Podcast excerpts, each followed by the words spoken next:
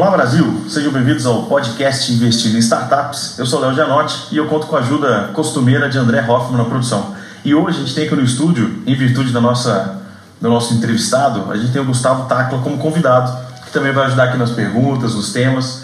E como eu falei para vocês, episódio 10, episódio múltiplo de 5, eu guardei uma estrela no bolso, guardei aí uma, uma celebridade do mundo das startups. Foi difícil organizar a agenda do cara, ele é um nome digital já com, com residência fixa, mas é um nome digital. Eu estou aqui com o Alan Costa. Um prazer ter você, Alan. Prazer é todo meu e obrigado pela generosidade dos seus comentários. Tudo exagerado. É, na verdade, o nome era outro, mas eu tive que manter a introdução. Faz todo sentido. Obrigado pelo convite, cara. Me desculpa pela, por aceitar nosso convite. É, a primeira coisa que eu queria pedir para você, é na tradição do podcast aqui, a gente tem indicação de um livro. Você tem um livro que você fala assim, é divisor de águas para você? Tenho, tenho. Tem um que é imperdível, que se chama, se chama Sacada de Empreendedor, do Érico Rocha. É óbvio que eu tô de sacanagem. Você me conhece bem, sabe o que eu penso.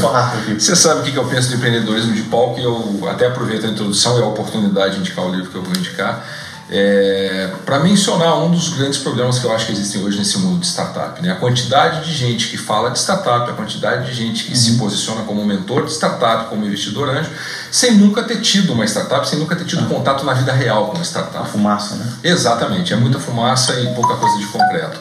É, o livro que, que eu indico é um livro chamado The Startup Owner's Manual. Uhum. É um livro escrito pelo Steve Blank com o Bob Dorff o Steve Blank é um cara que é, é uma lenda do mercado de startups. Exatamente. E o, o The Startup Owners Manual é um manual muito prático de como criar uma startup do zero. Né? Por uma pessoa que entende, que sabe do que está falando, porque passou por todas as passou por todas essas fases, desde a época em que ele era fundador de startups até hoje, uhum. em que ele é um investidor, um cara que está ligado com várias startups de sucesso. É um, para mim é um, é um divisor de águas pela consistência dele. Muito legal, muito legal. Tem português? Não. Eu, ainda não, eu acho que ainda não tem em português. Tá. eu vou deixar no, na descrição do, do podcast para quem quiser consultar. Provavelmente tem Kindle também, então dá para acessar. Eu vou te contar uma também. A última vez que a gente esteve em Stanford, juntos, que foi agora em abril de 2016, o Steve Blank estava dando uma aula aquele dia na universidade. A gente saiu cedo, né? E não, acabou visitando só a ID School e saiu da escola. E, depois, semanas depois eu descobri que a gente tinha uma, uma palestra. Nós somos muito atrapalhados. É muito, né? É, desculpa aí o palavrão, pessoal. Mas eu não consegui resistir. Mas vamos para a parte. Eu queria começar a entrevista, Alan. É, a gente sempre tem os três T's, os famosos três T's que a gente trabalha. Sempre na, na, na, análise dos projetos a gente usa os três T's. E a minha primeira pergunta tem a ver com o T mais importante nas nossas, nossas análises, que é o time. O que, que você tem visto nas suas andanças, nos seus investimentos, é, em relação a um time vencedor? O time vencedor também não tem muito segredo, né, Léo? A gente sempre olha para o tripé, né?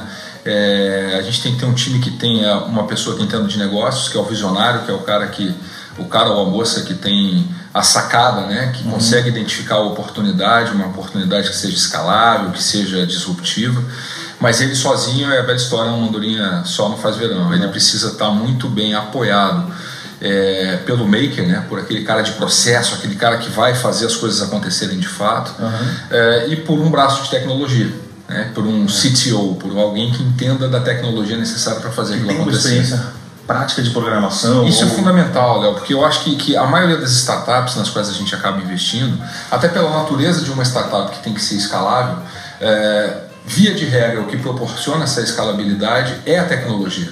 Portanto, você não pode pensar numa startup de sucesso apoiada em tecnologia tendo isso fora de casa. Né? Você acaba ficando refém daquilo que está lá fora, contratando outras pessoas ou outras empresas para fazer. Eu acho que isso é fundamental. Você vai pagar caro ou você vai ficar muito dependente daquela. Exatamente. E aí você está sujeito a uma relação cliente-fornecedor uhum. que a gente sabe que em determinados momentos pode ter rupturas. E ruptura numa startup que depende de tecnologia para escalar é um negócio que pode acabar inviabilizando. Verdade. E antigamente, as startups, que agora é a palavra da moda, antes eram empresas de base tecnológica. Perfeito, exatamente. A gente não pode perder isso no mercado das startups, né? Exatamente. Muita gente fala, uma padaria que eu abro 10 unidades, é uma startup, não sei, se ela não é de base tecnológica, é. então a gente precisa considerar muito isso no Exatamente. Interessante, já que você falou isso, cara, é, me chama a atenção, você que tem, tem tido mais contato, e gente, o Alan é muito, dentro da rede, a pessoa que mais recebe proposta, eu acho, individualmente, dentro da Curitiba Angels, é o para-raio de novos negócios. E o que, que, você tem visto de tecnologias mais quentes, assim, as coisas mais sexy que você tem visto aí no mercado? Eu, eu, o que tem, é, essa coisa é muito cíclica, né? O que tem chegado muito recentemente está é, tá na área de fintech. O pessoal está com um olhar muito apurado para fintech, uh, porque a gente tem exemplos que já deram certo uhum. e está todo mundo querendo perseguir a próxima fintech que vai estourar. Mas tem outros setores também. A área de saúde tem, tem e-health, né? Tem, ah. tem, tem dado muito exemplo de startup que pode dar certo, que faz a diferença, porque é uma área muito carente de tecnologia uhum. e uma área muito cheia de problema, né? Eu acho que a, a grande sacada, até como dica para quem está pensando em empreender e criar uma startup, é não necessariamente começar olhando pelo lado da tecnologia, mas começar olhando pelo lado de áreas da humanidade que tem muito problema. Saúde tem um problema que não acaba mais. Educação tem problema que não acaba mais. E o impacto é direto. Né? O impacto é direto e com um público potencialmente atingido uhum. que é gigantesco. Né? Então, esse olhar para segmentos que são muito cheios de problema facilita você identificar bons problemas para resolver e aí sim a gente vai achar tecnologia que resolva. Eu costumo dizer que a tecnologia, né, o, o artigo mais comentado da Harvard Business Review até hoje, é um artigo que, cujo título é It Doesn't Matter. Esse it maiúsculo queria dizer o seguinte: tecnologia não importa, virou commodity. E eu tendo a crer que isso é verdade, porque tecnologia hoje você resolve de uma maneira. É a forma que você aplica no modelo de negócio, né? Exatamente, é aí que está a diferença. Quando a gente olha para o mercado de tecnologia, a gente antigamente costumava falar para os profissionais é, gestores de tecnologia nas empresas que eles tinham que pensar em formas de integrar a tecnologia à estratégia. Hoje, a empresa 3.0, que a gente já está falando uhum. do 3.0, não é nem mais o 2.0, uhum. é, a tecnologia não pode estar integrada na estratégia por uma simples razão. A tecnologia é a é estratégia. Uhum. O uso da tecnologia é o que gera o diferencial. Como é que o meu modelo de negócio, a minha proposta de valor, interage ou incorpora a tecnologia? Exatamente. E aí está um grande segredo. Né? E aí está o um negócio. O cara ele começa a falar, por exemplo, de mobile market. E ele fala, vou fazer um aplicativo para a minha empresa. Não, você tem que reestruturar toda a sua lógica de logística, toda a sua logística, na verdade, para atender a Perfeito. mobile. O mobile é só a ponta do iceberg, Exato. você tem todo um... Não é um aplicativo que vai mudar. Exatamente. Interessante, cara, interessante. E, o, e tem, como é que você vê também, aí falando, já que você falou de saúde, vem a internet das coisas, né? A IoT. Que internet das coisas ensina nada. Aplicadas os problemas da saúde, eu acredito que a internet das coisas é uma das áreas mais promissoras dos próximos anos enquanto tecnologia. Uhum. Eu acho que a gente ainda não conseguiu compreender o tamanho do impacto que isso vai gerar. Quando você uhum. imagina que todas as coisas à sua volta vão estar de alguma maneira interligadas, quando você pensa é, é naquilo que o pessoal chama de empresa exponencial, que são viabilizadas por algumas tecnologias, entre elas a difusão dos sensores. Hoje tudo começa a ter sensor. E aí é, o teu relógio tem sensor, o teu é, camiseta. tem sensor, a, a camiseta, é, você está monitorando o tempo todo, por exemplo, uhum. É, os teus sinais vitais que podem é, fazer análises preditivas, não que você está com uma gripe, uhum. mas que você está em vias de ficar gripado. Isso gera transformações que são, é, cara, difícil até de entender a profundidade que elas vão ter. Automatização da vida, né? Tem aquele seriado Black Mirror, está no Netflix. Fantástico. Ele brinca com os conceitos desses, mas no fundo ele traz um, um senso de realidade fantástico. Fantástico, fantástico. Vale a pena todo mundo que tiver, tiver ligado na Netflix e puder ter acesso a esse. Vale a pena assistir porque ele, ele, ao mesmo tempo que ele em alguns pontos é assustador, é assustador, porra. ele é, também é extremamente direto na crítica que ele faz a respeito das possibilidades de uso da tecnologia, porque, como a gente acabou de falar, uhum. a diferença é o uso que se faz disso. Se você faz um uso positivo, isso gera um resultado positivo. Uhum. Se você degringola para, por exemplo, um processo de monitoramento Big Brother que está monitorando todo mundo, né, uhum. para saber tudo que a gente está fazendo, isso pode degringolar para um lado negativo. Exatamente, exatamente. Interessante. Essa é uma discussão que aí entra. Você pode até derivar ela para um pouco da ética da tecnologia, mas aí é uma outra, outra avenida. Inclusive, um dos nossos investimentos, que é a Drone Map, um investimento que a gente fez junto, ela tem sido muito. A gente começou pela lógica de drone, captação de informação, processamento, e hoje ela tem evoluído para a questão dos sensores. Perfeito. Ou seja, tentar fazer com que o novo BI, os novos sistemas que antes eram gráficos, agora são sensores. Perfeito, perfeito. Então, a gente começa a trocar. E, e esse exemplo que você deu, Léo, eu acho que ele, ele traz embutido uma outra dica muito bacana para o pessoal que está escutando a gente, que está interessado em startup. É, que assim, às vezes o pessoal pergunta, né, qual é a hora de desistir do negócio, quando o negócio não começa a engrenar? Eu acho que não tem hora de desistir, tem hora de pivotar. Porque a tecnologia muda de uma maneira tão rápida uhum. que se o empreendedor ou a empreendedora cria um negócio e fica agarrado àquilo como se aquilo fosse a tábua da salvação, uhum. sem perceber, como no caso da Drone Map, que nós começamos aqui falando de drone, daqui a pouco estamos falando de processamento de imagem, agora já estamos falando de sensores. Uhum. A empresa tem que ter a flexibilidade e a capacidade de interpretar o que está acontecendo no mercado com tal velocidade uhum. que permita a ela incorporar aquilo que ela faz, aquilo que está surgindo de novo. Senão, antes mesmo dela nascer, ela se torna defasada. E é uma linha tênue entre mudar toda hora, que é aquela startup ping-pong, que é toda hora muda de proposta de valor, e você encontra o cara uma semana, ele faz X, na outra semana ele faz Y, e o cara que está sempre stuck na mesma coisa, né? Perfeito. Ele não sai. Então, a linha tênue o empreendedor precisa equilibrar essas duas coisas. Exatamente. Nem tanto amar, nem tanto... Aliás, isso para tudo na vida, né? O equilíbrio é a chave do negócio, né? Pessoal ah, como é que eu faço para investir em startup? Aí agora a, a, a nossa fala vai para o lado de quem está nos escutando e que tem interesse de ser investidor. Pô, quanto do meu patrimônio eu boto em startup? É óbvio que você não vai pegar todo o dinheiro que você tem guardado e botar em startup, porque Exato. isso no final do dia é um investimento de alto risco. Agora, também se você quer brincar de investir em startup, não dá só para colocar, né? Não, eu vou botar milzinho. Não precisa muito dinheiro, mas precisa pelo menos ter um pouco de consistência, até por uma razão óbvia. Quando a gente está falando de investir em startup, a gente está comprando risco baseado em estatísticas que mostram o potencial Sim. retorno desse risco. Então, se você está brincando de investir em startup, escolhendo uma ou duas startups para colocar todos os seus ovos, cuidado porque a estatística internacional mostra que quando você tem uma carteira de 10 startups, você pode começar a ter a ilusão de que em algum momento isso vai dar um retorno satisfatório. Uma, uma pirâmide, né? Não, alguma daquelas ali vai dar certo. Vai dar certo, exatamente. Uhum. Então essa lógica do equilíbrio é muito saudável. Né? É. E um, um, paradigma que a gente viveu, né? o fato de a gente ter feito o primeiro investimento juntos, que foi a Contabilizei, e que deu muito certo, tem, tem todos os, os parâmetros de um projeto de sucesso, faz com que o nosso segundo quebre. É, a gente brincava é, com isso. A gente né? brincava com isso, agora podemos quebrar nove, né? Porque o primeiro Exatamente. Então, estatisticamente, a gente cumpriu o nosso papel. Mas não é bem assim, porque no dia a dia ninguém coloca dinheiro para perder. Claro, né? claro. Então, toda análise, a gente continua muito crítico. Perfeito. A gente acabou de ouvir cinco propostas uhum. três dias atrás, a gente não conseguiu selecionar duas. Exato. Seguir em frente com firmeza e assinar cheque para nenhuma. Exato. Né?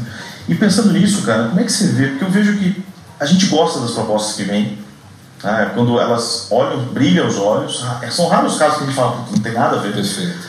Mas muitas vezes a gente critica o timing. Esse cara chegou atrasado ou não, já tem gente fazendo o que ele faz melhor do que ele está propondo, ou passou a hora, ou ainda o mercado não está pronto, enfim. Como é que você vê timing nessa, no, no empreendimento em startup? Essa é uma excelente pergunta, Léo, porque tem um, inclusive um estudo da Ideabox, que é uma empresa americana de consultoria, uhum. é, que avaliou as principais razões pelas quais uma startup dá certo. E ao contrário do que a gente tende a crer, se perguntarem, né, no, ideia, senso comum, né? Ah, quais os fatores para uma startup dar certo? Ah, é o time, ou é a tecnologia, ou é o mercado e tal. E não. O principal fator pelo qual as grandes startups deram certo foi o time. O momento em que elas entraram no mercado e que fez com que elas ficassem é, grandes. Exemplos concretos é Airbnb e é. É, Uber quando o Airbnb e Uber entraram no mercado, é, esse conceito de economia coletiva, de compartilhamento, era uma coisa muito nova e as pessoas achavam que isso nunca vai dar certo. Ninguém vai querer colocar alguém para dormir dentro de casa, ninguém vai querer carregar alguém que não conhece dentro do carro. Uhum. É legal. Só que aí veio a crise americana. Exato. E a crise americana desempregou todo mundo, gerou uma pobreza desgraçada. E aquelas pessoas que tinham espaço sobrando dentro de casa e tinham um carro parado na garagem porque não saíam de casa nem para trabalhar, a tábua de salvação que eu tenho agora é alugar esse meu quarto e usar esse meu carro. Portanto, se não fosse a crise, se Uber e Airbnb não tivessem entrado no mercado americano naquele momento, talvez não fossem o que são hoje. Exato. Pô, é uma boa análise, cara, porque o momento econômico tem muito a ver com a sua startup. Sem dúvida. Tem o caso clássico do, do daquela Palm Top que a, Apple lançou cinco o anos Newton. antes da. Isso, o Newton. Antes da Palm Top, efetivamente. Os meninos aqui não vão lembrar o que é uma Palm Top, mas a gente se gabou muito no aeroporto brincando da Palm Top. É. Então. É, eu era muito criança, né? Eu não, uhum. não lembro. Final de fralda, é, é, exatamente. É, é, Mas o Newton, que era uma tecnologia superior à da Palm, não conseguiu, não entrou. Não conseguiu, porque na época o mercado não estava maduro, isso era um negócio. notebook é, ainda, é. Né? ainda estava começando a abrir os notebooks, é. eu não ia abrir uma Palm Top. Exatamente. Então aí Steve Jobs sempre fala do timing, é. também do lançamento de produto. Perfeito, né? perfeito. E cara, quando a gente fala de, de, de timing, tem muita gente que me pergunta como é que eu faço investimento para ganhar mais dinheiro. Né? O ciclo do capital é eu compro a participação da nossa empresa, Perfeito. vou tentar valorizar ela com o meu conhecimento, com o meu capital, com os meus contatos, como a gente faz, e depois vou tentar sair. Como é que você vislumbra a saída dos negócios, por exemplo, que a gente está investido hoje? É, eu, eu, o, o investimento em startup, para mim, é uma coisa que tem, um, de novo, um equilíbrio. Né? Ele tem um lado racional, que é assim, ah. a gente vai lá, analisa os números, é, tração, se tem cliente, se não tem, se faz sentido, mas ele também tem um lado muito de feeling. É meio esquisito falar em feeling, uhum. pensando em investimento, porque eu estou botando meu dinheiro com base no feeling, mas no final das contas, isso acaba tendo um, um papel determinante. E por isso, parênteses, eu bato tanto na tecla que quando a startup está procurando um mentor, procura alguém que tenha experiência nesse negócio, não é o cara que entrou nesse mercado ontem, porque tem muito de feeling. Uhum. Então, falando de saída, né, a gente procura imaginar e fazer um exercício de futurologia quais são os passos que essa startup vai percorrer e que caminhos ela pode trilhar que podem levar a possibilidade de saída. A gente tem saídas clássicas. Sim. A venda da empresa para uma outra empresa maior, a entrada de um fundo de, de venture uhum. capital ou de private equity que, que faça um evento de liquidez grande que você possa vender sua participação, uhum. ou, na pior das hipóteses, virar uma vaca leiteira lá na frente, a sua participação ser um negócio de receita recorrente que todo mês pinga alguma coisa. Esses são os caminhos clássicos, mas o que a gente tenta imaginar é qual, quais são as estradas pelas quais essa startup que a gente está investindo hoje vai percorrer que podem levar lá até lá. Né? E assim, não tem garantia de nada, como tudo no mundo de startups. Exato, como você falou do alto risco, né? Então, balança na sua carteira, não é você pegar todo o seu dinheiro e investir em startups. Exatamente. Uhum. Até porque o mercado, a gente acabou de falar, está mudando o tempo todo. Então, se você imaginar hoje que está entrando numa startup e você vislumbra claramente uma oportunidade de saída com a venda para uma outra empresa é, multinacional, americana, coisa parecida, amanhã pode acontecer um outro evento e essa empresa que ia te comprar pode ser comprada por outro, Sim. o cenário pode mudar. Então, na verdade, a gente trabalha com perspectivas que a gente enxerga é, de onde essa empresa pode chegar lá na frente. Entendi. E como é que você, eu sei que gente, você trabalha muito com empatia também, né? Às vezes vai com a cara do empreendedor, às vezes não vai com a cara. Isso a gente é muito parecido na análise, né? É, por mais racional que seja o investimento, se não houve uma empatia para com o empreendedor, a coisa não vai para frente. Mas para mim não vai de jeito nenhum, é. até porque eu já cheguei no estágio da minha vida em que eu me nego a trabalhar com gente que eu não gosto. Uhum. Pode parecer meio presunçoso isso, mas pensa bem, Léo, a gente passa 60% do tempo é. da vida trabalhando. Pô, trabalhar em coisa que você não está afim de fazer, trabalhar com gente que é xarope, que te enche o saco, que pô, aquele negócio não funciona. Uhum. A vida é curta demais para isso. Então essa coisa da empatia para mim pô, é determinante. Tá com pessoas aonde se estabeleça uma troca que seja positiva para todo mundo. No mínimo seja divertido. Perfeito, pelo menos que você possa dar risada e tomar uma cerveja no final do dia. Se o negócio é. der certo, você ganhou pelo menos um amigo. Uhum. E aí, pensando nisso, cara, é, pensando em empreendedores que te procuram, qual é o melhor approach, sem querer dar dica, né, mas tentando quais os momentos, não os que não você não gostou, mas os momentos que você gostou, você se relacionou com o empreendedor? É, isso acontece muito é, em função da, da forma como, de alguma maneira, a gente acaba identificando pontos em comum entre esse empreendedor e eu, por exemplo. Né? É, é, o que você falou, eu, eu, não sei se eu sou quem mais recebe proposta, mas eu recebo muita proposta, uhum. porque como eu tenho uma carreira de palestrante, tenho uma certa exposição, as pessoas acabam me vendo em palestras, e aí que eu falo para uma uhum. plateia de 500 é, estudantes de uma universidade, pô, eu vou ter ali um monte de coisa chegando. É, só que a imensa maioria daquilo que chega eu não tenho condição de ver. Uhum. Porque é uma questão de tempo. A gente tem, todo mundo tem 24 horas no dia. Exato. Então não dá para ver tudo e eu sei que perco muito negócio por causa disso. Nós perdemos muito uhum. negócio por causa disso. Mas o que, que faz com que aquela. É, aquele, é como currículo, né? O cara tem uma pilha de currículo. Por que, que eu vou pensar aquele currículo? Por que eu vou pensar aquele projeto? Porque alguma coisa na abordagem do empreendedor foi diferente. Uhum. É, seja gerando alguma empatia com um assunto em comum, por exemplo, eu adoro motociclismo. Aí outro dia eu estava num evento, o cara veio falar comigo depois, puxando pelo viés da moto, eu nem sabia que ele tinha interesse em startup. A hora que ele veio falar comigo em motociclismo, Entendi. e eu senti que não era só porque ele queria de alguma maneira se aproximar, mas porque ele foi né? Foi Exatamente. Né? Pô, eu fiquei amigo do cara e daqui a pouco, a hora que chegar o projeto dele, eu vou olhar o projeto dele com um pouco mais de atenção. E ele vai falar assim, ó, essa moto é bonita. Mostra meu, ah, viu meu projeto? É, não, não, não, de forma alguma, de forma alguma, senão fica meio prostituído. Né? Exato, exato. Eu acho que a coisa tem que ser um pouco diferente. E as redes de relacionamento funcionam muito, né? Então, por exemplo, é, eu estou olhando um projeto agora do filho de um amigo meu. Uh, pô, eu não vou olhar o projeto do filho do meu amigo, o cara que é meu parceiro. Exato, claro, e, claro. e, eventualmente podia ser uma participação minoritária dele com um outro sócio, mas ele identificou um ponto de conexão. Uhum. Então o empreendedor tem que ter essa sacada de, de fazer esse mapeamento da rede que está ao redor dele e identificar formas de fazer com que o projeto dele, de alguma maneira, por algum critério, seja ele qual for, possa ser percebido de uma maneira diferente. Porque chora o projeto, todo mundo quer fazer startup. Entender também os investimentos que você já fez, né? Com toda certeza. Então, a gente analisou um projeto agora que o cara falou, vocês investiram no Contabilizei, então... Faz sentido, tem uma sinergia Exato. Isso faz todo sentido também. Uhum. Mas aí você falou de evento, cara, é uma coisa que me intriga. É, a gente brincou até que tem muita startup que vira Zé Prêmio, né? Zé Maria Prêmio. Que ele vive em eventos, você tem pontos de exposição com ele durante três meses, você vê que a empresa não mudou nada e ele ganhou três prêmios. Então o prêmio já não diz a relação de, de, de, de um negócio viável ou não. Né? Inclusive tem pesado contrário. Quanto mais prêmio, teoricamente menos resultado. Como é que você tem visto essa questão? Essa gente está sendo muito chato. É, eu, eu sou bem chato com isso. Eu, eu acho que tem dois aspectos que são fundamentais. Primeiro, muitos prêmios são dados por quem não entende nada de startup. Pois é. Começa por aí. Você bota uma banca lá, avaliadora e tal, que tem o, a eminência do setor A, Consultores, a, o consultor do né? setor B, aquele da imprensa não sei das quantas, mas que é gente que não tem a menor ideia de como é que funciona Sem a startup. demérito a essas pessoas. Não, absolutamente. Não estamos aqui fazendo juízo de valor. Só que o olhar de alguém que conhece startup, que já participou do processo de criar, desenvolver e fazer uma startup crescer, né? é completamente diferente do olhar de quem está, por exemplo, numa outra carreira, seja ela qual for, e olha uma apresentação. Aí o critério vai ser se a apresentação é mais bonita ou menos bonita, se o, o, o- o empreendedor é mais ou menos fluente na, naquele pitch que ele está fazendo, e não necessariamente isso se traduz num bom negócio. E um outro aspecto da questão dos eventos é que me perguntam com frequência qual é o grande fator, se você tiver que escolher um só, para avaliar se uma startup vai dar certo. Uhum. É simples, capacidade de execução. Não tem segredo. É a capacidade de fazer aquilo acontecer. Uhum. E aí, assim, o que que você precisa para fazer acontecer alguma coisa? Dedicar tempo àquilo. Exato. Se o empreendedor está envolvido no evento A, no evento B, está toda hora fazendo palestra, assistindo palestra e tal, Uhum.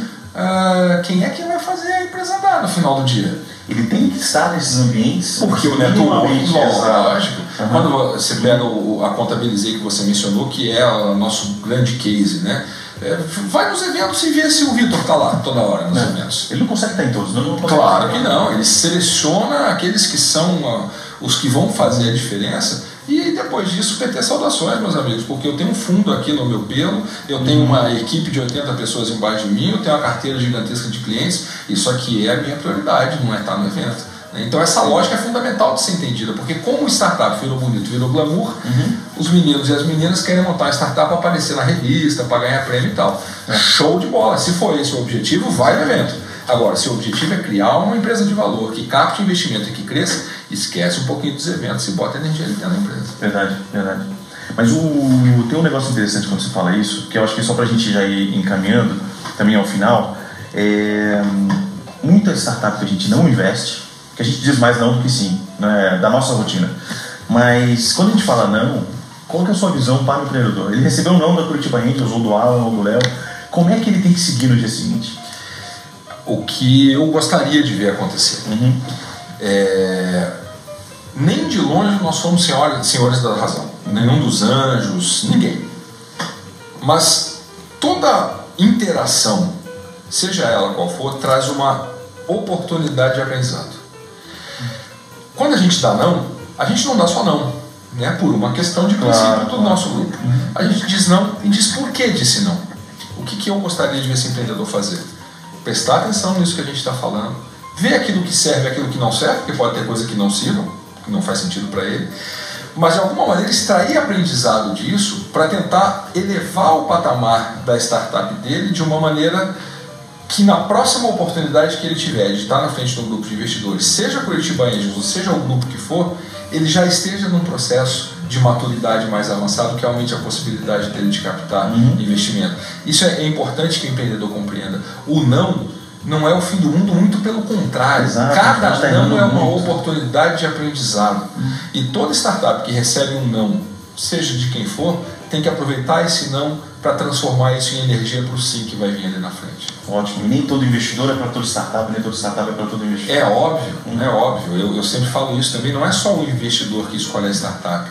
A startup também escolhe o investidor. Uhum. Né? O que esse investidor vai agregar? Que rede de relacionamento ele tem? Qual, qual é a experiência que ele tem que de alguma maneira vai ser útil para mim aqui dentro da startup? Isso é muito importante porque dinheiro hoje a gente sabe que tem aí no mercado. É, e não é só dinheiro. Né? Não, é, é muito menos dinheiro. Muito menos dinheiro. O dinheiro é a parte menos importante, embora ele seja importante. Mas o que vai fazer a maior parte da diferença é o tal do smart money, que é o que esse grupo de investidores está agregando, que é intangível, mas é o que vai fazer toda a diferença. Sim, sim. O Gustavo tem uma pergunta aqui, cara, que eu acho que é importante, eu queria ouvir sua opinião em relação a isso, que é qual o caminho para a gente, enquanto ecossistema curitibano, por exemplo, para melhorar esse ecossistema? A gente pode falar de Curitiba e também de Brasil, né? Eu, o, falando de Curitiba especificamente, eu acho que a gente tem uma realidade aqui no, no nosso ecossistema é, que precisa mudar em termos do quão fragmentado é o ecossistema. Uhum. Eu acho que a gente tem muitas iniciativas isoladas é, e tem muito, muita, muito ciúminho, sabe? Uhum. Muita vaidade nesse processo.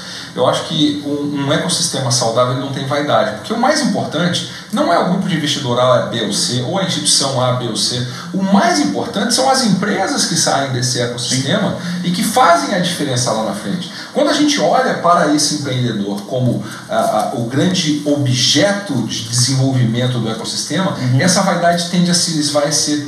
Né? Então eu acho que é, uma coisa importante para qualquer ecossistema é que os atores envolvidos no processo abram mão das vaidades individuais em prol do desenvolvimento do que é mais importante no ecossistema, que são as empresas. E, essa vaidade leva a muito papéis cruzados, né? Com toda certeza, iniciativas redundantes, é, exatamente. Tem investidor misturado com consultor, fazendo papel de consultor, consultor fazendo papel de, de investidor, mentor fazendo papel de aceleração. É um negócio tão confuso por, por vaidade, né? Eu quero fazer tudo, né? Exatamente. Então, quando você consegue é, é, diminuir essa vaidade, as complementariedades ficam mais evidentes, uhum. né? As possibilidades que cada ator tem de dar a sua contribuição, ela é potencializada porque você para de sobrepor esforços.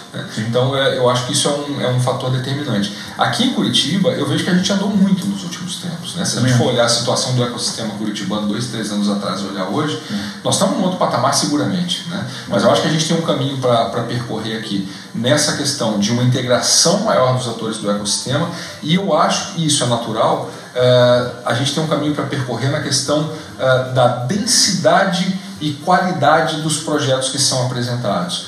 Porque como startup virou moda, todo mundo quer ter a sua startup. Ah, tá. E aí todo mundo acha que o dinheiro está dando em árvore. E aí eu sempre digo o seguinte, o dinheiro tem sobrando, mas ele não dá em árvore. A parte mais importante do termo investidor anjo não é o anjo do final é o investidor é, do começo. É, é. Porque a gente não faz caridade, a gente faz investimento porque quer ter retorno lá na frente. E para isso a gente precisa de projeto consistente. Eu sempre digo, projeto consistente tem dinheiro, mas tem que ser consistente. Exatamente. E essa consistência está justamente naqueles três textos que a gente comentou. Né? Exatamente. Um bom time de fundadores, e aí são fundadores, isso é importante, né? Não é você fundar e subcontratar fundadores, né? Tem é trazer pessoas para o time mesmo. De parceria, de fundação mesmo. Mas até essa proliferação de projetos que, não, que ainda não estão num estágio de maturação desejável, ela é normal. Porque a gente está aprendendo a fazer isso. E os empreendedores também estão aprendendo a fazer isso. Então é normal que surja um número gigantesco de projetos, e à medida que a gente vai amadurecendo como ecossistema, esses projetos também vão amadurecendo. Então eu acho que isso é normal e é. até desejável. E eu não me resisto a perguntar que é o seguinte: empreendedor com vários projetos, como é que você vê isso? Eu. Ah, não, tem oito projetos para te mostrar. É, eu, como uh, investidor, eu jamais vou investir num empreendedor que tenha muitos projetos. Por quê? Porque o investidor. Paralelos, né? Paralelos, claro, claro. É, porque o investidor é, ele está atrás do empreendedor que está diante do negócio da vida dele. Uhum. Aquele negócio pelo qual ele vai acordar, dormir, comer, respirar, que faz os olhos dele brilhar, e é isso que a gente procura. Aí você tem um empreendedor que tem um, dois, três, quatro negócios correndo ao mesmo tempo. Está vendo qual vai, vai espirrar? Né, é, a gente acabou de falar disso, né? Uhum. O que, que faz a empresa girar? É o tempo. E se o cara tem que dedicar é, um quarto do tempo aqui, um quinto do tempo ali, um sexto do tempo ali, esse negócio tem uma probabilidade muito maior de não dar certo. Né? Entendi, entendi.